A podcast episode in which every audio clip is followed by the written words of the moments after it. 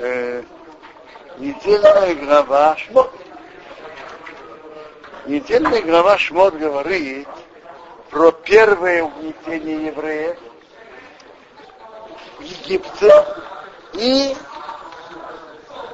ростки, ростки избавления, которые причина избавления в нашей голове. Вообще книга Шмот называют книгой э, избавления евреев, потому что они попали в Египет, в изгнание и страдания, и они вышли оттуда. Об этом говорит книга Шмот. Метраж говорит интересно о причинах,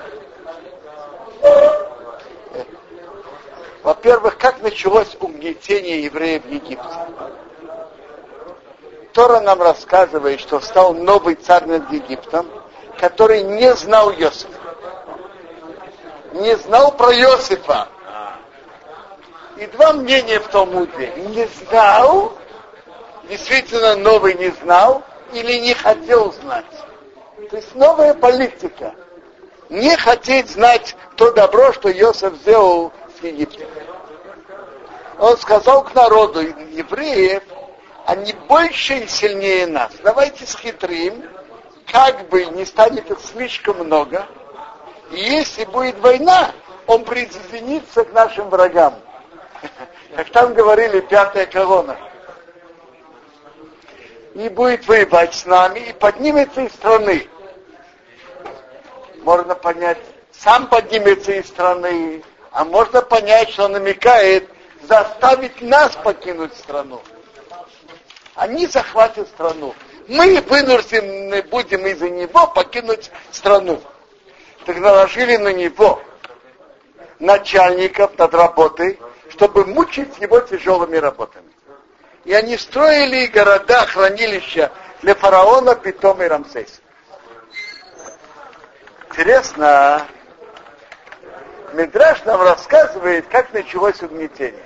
Мидраш говорит так, написано мучить его, Кого это его? Знаете кого? Бедного фараона. Ему пришлось носить кирпичи для того, чтобы евреи тоже носили. Потому что просто так взять и объявить, что все евреи стали рабами, это некрасиво. Так что они сделали? Объявили день общей работы, субботник, чтобы все работали. Да, и фараон с министрами тоже. Так вы знаете, что все евреи патриотическим, под патриотическому зову Родины пошли. пошли все. Как? Они не придут. Они покажут, что они недостаточно верны Египту, недостаточно патриоты. Все вышли на работу. И воодушевленно, со свежими силами, стали ложить кирпичи. Так египтяне работали, евреи работали. Это, как вы уже сказали, фараон тоже работал. Потом записали, сколько кирпичей каждый сделал. И то, что он положил, стало нормой на день. Вы знаете, кто не вышел? Единственный и Леви не вышли. Они сказали так, у нас есть наше, наше предание, наше занятие. Так мы не выйдем. Скажут, что мы недостаточные патриоты, скажут, не дадут нам ордены, выдающиеся верный гражданин Египта. Проживем всю нашу жизнь без этого ордена. Останемся в живых и без этого. И они не вышли. И вы знаете, что с ними стало? Евреи, которые вышли, они уже потом были в списках, и они обязаны были прийти, хотели они или нет. А левиты остались вне списков, и так они и остались остались вне списка. А коины? Коины тогда еще просто же не было. Э, впоследствии брат Моше Аарон, из него стали все коины. А до этого не были коины. Так колено Леви не работало в Египте. И поэтому мы можем видеть, как Моше и Аарон идут, гуляют, делают, что хотят. От них никто ничего не требовал, они были вне списка. Так это интересная вещь, как по тому пути, как человек идет, так с ними и происходит. По той линии, что человек идет. Интересная вещь. Как Медраш рассказывает нам, из-за чего началось угнетение евреев. Медраж говорит так, что когда Йосиф умер, евреи постепенно начали прекращать делать обрезание. Они сказали, давайте будем как египтяне. Зачем нам выделяться? Мы же находимся в чужой стране, мы находимся в Египте. Зачем нам выделяться от других жителей страны? Зачем? И они перестали делать обрезание. И что, и что получилось? Бог перевернул сердце египтян, которое было хорошо к евреям, что они стали их ненавидеть. И это написано в Тилим. Вы читаете Тилим. Афах либом лесну амо. Перевернул их сердца, ненавидеть его народ. Говорит, накел делать плохо рабада. И его раба. Это удивительное явление. И я думаю, что кроме еврейского народа такого явления нету и не происходит. Обычно из-за чего бывает ненависть? Из-за из-за разного поведения. Они ведут себя иначе, они выделяются, они обособляются, изолируются. Так это два разных, может быть, ненависть. Но когда они ведут себя во всем, как все окружающие народы, почему что была ненависть? Наоборот, ненависть должна прекратиться. У еврейского народа это не так. Э, историческая практика показывает, что даже если евреи хотят ассимилироваться с другими народами, то тогда другие народы не позволяют этому. Это удивительное, совершенно иррациональное явление, явление у еврейского народа. Интересно, это явление предсказано очень четко у пророка Ехескова в его 20 главе.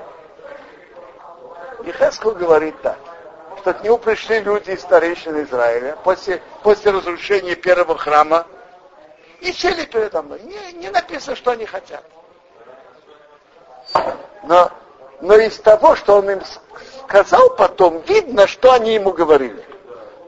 Он им, это было пророчество Бога к нему так. А оре аурухахем, ое его ты То, что приходит на ваши мысли, быть не будет. Этого не будет никогда. А шераты мемри, вы говорите, не хагуим. Мы будем как народы, вишпихота арасот, как племена земли. Вы шары тейцвы овен, обслуживать дерево и камни, служить идолам, это не будет. Хайонину машин, я клянусь, говорит Бог. И мог идет хазока, если не сильной рукой, у Бизрея Нетуя, постертой весной, у Вахейма Шфуха, вылитым небом, Эмрэх Алейхам, я буду над вами царствовать. То есть, тут написано удивительное пророчество у Ихаскра. Ихаскра в 20 главе говорит, что, что вот эти старейшины, что они пришли говорить, они сказали так, смотрите, пока мы жили в своей стране, и пока все было на месте, так я понимаю, мы должны были быть верны Богу, выполнять Его заповеди. А сейчас, когда Навуходоносор разрушил храм, и мы попали под его руки, мы под его гнетом, так что, что от нас хотят? Навуходоносор, выражение такое, раб, которого продал хозяин, или жена, с которой муж развелся. Так прошлый хозяин мог, может указывать рабу, который находится под рукой другого хозяина, то-то делай, то-то не делай. Жена, которой муж развелся, и она вышла замуж за другого, он может не указывать, то-то вари, то-то не вари. Так что одевайся, так что не одевайся. Нет. То же самое, мы под рукой на Так интересно. Так кто? И пророк Ехеску говорит не так. Даже в Галуте, если вы насколько налоги вы под его рукой, насколько выполнение моих заповедей вы под моим наблюдением. Так то, что поднялось вам на мысль, быть не будет. То, что вы говорите, что вы будете как племена земли служить дереву и камням, так я клянусь, говорит Бог, если не сильной рукой и распростертой десной, и вылитым небо, я буду царствовать над вами. То есть пророк Ехескул говорит, что если евреи захотят полностью ассимилироваться среди, другими, среди других народов, это не получится. То есть, э, как единица или какая-то группа может быть. Но полностью, чтобы еврейский народ рассеялся, ассимилировался с другими народами, это не получается. И в большой мере это потому, что другие народы не позволяют это. Когда приходит больше ассимиляции, приходит и отторжение. Это удивительное иррациональное явление, но это написано ясно у пророков. Я это вспомнил тут, потому что так написано в Мидраше, что когда евреи захотели, перестали делать обрезание, хотели быть как египтяне, так, на, так была, стала ненависть от египтян к евреям.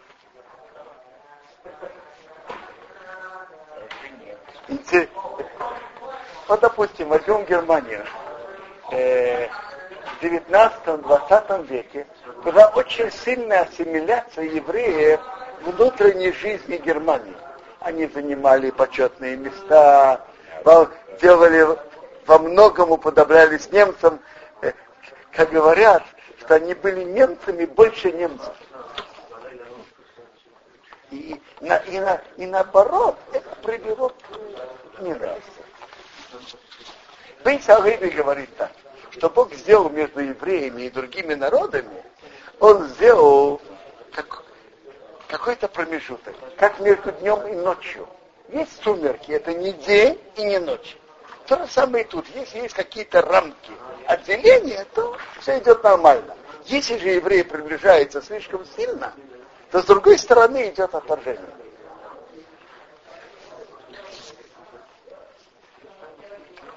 Первое угнетение в Египте началось, как делали им горькую работу тяжелой работой, глиной, кирпичами, тяжелая работа в поле. И вся работа, вся цель была изнурить. Не для работы, а чтобы их изнурить.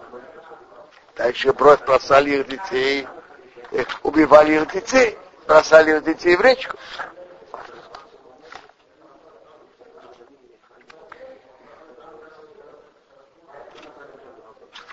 Тора нам рассказывает, чего начался переход, но переход к избавлению, в, в, к исходу евреев из Египта. Написано так. Было в те большие дни, в те долгие дни, умер царь египетский, евреи стонали от работы и кричали, и поднялся их крик Богу от работы. Остается вопрос. Царь египетский умер, как говорят, скатерть всю дорога, что страшного? Умер, умер, хорошо. И... Раши приводит ведра, что не умер, а он стал прокаженным. И ему врачи велели, что ему надо, нужны, нужны ванны, ванны от крови еврейских младенцев брать. Да. Рамбан говорит другой пшат. Рамбан говорит так умер царь египетский, буквально умер. Ну, так почему евреи стали стонать? Очень просто. Пока они страдали и были под игом жестокого фараона, они имели в сердце надежду, что мы страдаем так, потому что мы находимся под игом такого жестокого человека, такого жестокого царя вот царь умрет, его место займет, его трон займет кто-то другой, О, вот тогда жизнь станет нормальной. Царь умер, а положение не изменилось. И даже стало еще хуже. Вот тогда они поняли, что проблема не в том фараоне или в другом, а в том, что мы находимся в изгнании в Египте, мы, и мы находимся в, в Гауте. Мы, мы страдаем, потому что мы находимся в египетском изгнании. Тогда они стали кричать, кричать к Богу. И поднялся и крик Богу отработал. То есть это, это было раском их избавления. Крик Богу, что они кричали, что они молились Богу. Бог услышал их крик, и Бог вспомнил, вспомнил свой союз с Авраамом, Ицхаком и Яковом. А, э, молитва – это могучая сила. Мы, мы не всегда сами осознаем, каким могучим оружием мы владеем. Молитва человека может много, много, много изменить. И для себя самого, и для всего народа. Э, когда Коин Гаду был свят, молился, святая святых, что молился? Он молился, чтобы был хороший год, и как чтобы было, и чтобы были дожди. И что он говорил там? Чтобы не пришла перед тобой молитва прохожих, тфилатан чуаврей драхим, которые, которые кричат к Богу, чтобы прекратился дождь. Смотри на пользу общества, не смотри на пользу единичных людей, которые идут в дороге. Интересная вещь. Получается, что могло быть принята молитва этих прохожих. Давайте скажем так. Кто были кто эти прохожие? Путники. А кто эти путники? Кто эти путники? Они очень благородные люди. Я скажу вам честно, я, я думаю, что если это был бы Рабисол Саланта или Хофецхайм, и они были бы путниками в дороге, и мокли бы от дождя, они бы сказали так. Мы мокнем от дождя, нам тяжело. Но все-таки для общества важно, чтобы был дождь. Так э, будем терпеть, лишь бы было полезно и хорошо для общества. По-видимому, эти путники не, не находятся на таком высоком духовном уровне. Они думают, когда мокнут от дождя, они думают прежде всего о себе. И при всем этом их молитва имеет такую могучую силу, что Коин Гадол в Йом-Кипур святая святых просит Бога, чтобы их молитва не была принята. Молитва путника. И мы уже говорили, э, заметили, что они, наверное, не самые высокие духовные люди. Путники. Почему же их молитва имеет силу? Очень просто. Представьте себе, человек идет в дороге и мокнет от дождя. Это не как сейчас, что человек э, стоит под крышей и ждет автобуса. А человек идет дорогу, я не знаю, 5 километров, 10 километров, 15 километров, идет в дороге и мокнет от дождя.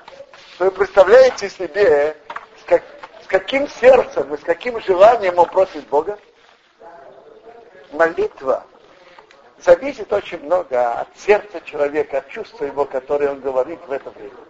Не только от слов, но от, э, от чувство от, от сердца, которое он вкладывает в эти слова. Так путники, которые мокнут от дождя, я уверен, что они молятся Богу с полным сердцем, чтобы дождь прекратился, чтобы они перестали мокнуть. Так вот это крик евреев, который был от их тяжелого страдания Египта, в Египте, это было как раз тем поворотным моментом, которое повернуло и привело к тому, что Бог послал Моше вывести евреев из Египта. Именно молитва изменила положение. Интересно. Медрашим, когда говорят о будущем избавлении еврейского народа, о приходе Машеха, они говорят, что точно так же, как выход из Египта был связан с молитвой, так же и выход евреев из, из приход Машеха будет тоже связан с их молитвой. Ну, это молитва, молитва на великие вещи. Но у каждого есть повседневные вещи, есть повседневные вещи личные и повседневные вещи страдания всего еврейского народа. Молитва это могучая сила. Чему я это говорю? Сейчас много евреев находятся в большой опасности. Э, солдаты в Газе ведут войну. Я понимаю, что это, что это на пользу, чтобы, чтобы террористы перестали обстреливать юг Израиля. Э, жители, жители юга Израиля тоже находятся в постоянном страхе от, от ракет. Солдаты тоже находятся в постоянной опасности. Э, потому что повсюду террористы минируют все входы и выходы. И находятся в опасности и нуждаются в больших помощи Бога, чтобы те, те их не, не, не взрывали и не, не смогли им ничего делать в наше время молитва каждого из нас имеет, имеет большую силу. И, конечно, мы, мы должны с нашей стороны молиться за то, что было с удачей, и прибавить заслуги за это, чтобы Бог помог, чтобы, чтобы, чтобы не проливалась еврейская кровь. Потому что я скажу вам честно, мы мы видим большую, мы, мы видим помощь Бога, потому что если мы будем соотносить количество ракет, которые посылали, которые посылали, с количеством погибших, то мне кажется, что это объективно не соотносится. Но, но, каждый, но каждый еврей, который погибает или который ранен, это, это, это большое страдание для всех. Так э, я думаю, что это важно, особенно в это время, укрепиться и в молитве, и, и, и в уроках Торы. Уроки Торы тоже имеют большую силу. Смотрите, каждый, каждый должен делать свое. То, что находится на посту там и идет воевать, он воюет. А тот, кто, тот, кто находится тут, надо надо делать свое, и надо прибавлять заслуги еврейского народа. И заслуги молитвы, и заслуги Торы. Я вспоминаю, как сейчас в война и судного дня. Я тогда был в Нищиве, я был только полтора года тогда в Нищиве. Я помню, как она вспыхнула, самым Кипур она вспыхнула. Так обычно парни Ешивы уезжают уезжает домой после Йом-Кипура, Кипур разъезжается, каждый находится у себя дома. Тогда все, все ешивы остались, остались внутри ешив, как они были в Йом-Кипур, и продолжали учебу. И я помню, как сейчас пламенные речи Рабхайм Шмулевича Заханоли Враха. Он говорил тогда, как, как мы можем не ощущать страдания и боли других евреев, страдания солдат, которые рискуют своей жизнью ради всего еврейского народа. Я помню, что он проходил с претензией, он говорит, Ишиват Мия, она находится возле Шмуиланови. Во время шестидневной войны арабы были по другую сторону Ишиват Мия. И когда иорданцы начали стрелять, то в Ешиват Мир, там в, в этом районе, в Бейт Исраил, это довольно хорошо, четко и ясно ощущалось. Так Абхай Шулевич войну суднего дня, правильно говорит, я говорит, не понимаю. Э, я помню Тилим, который мы говорили во время шестидневной войны, и Тилим сейчас, и тогда Тилим были более горячие, более горячим сердцем наверное, человек больше ощущает себя самого, когда он чувствует себя в опасности. А почему не чувствовать другого, который тоже находится в опасности? Почему не чувствует другого, как самого себя? Ощущать, ощущать другого, который находится в опасности, и за него молиться, с тем же чувством, как человек ощущает себя.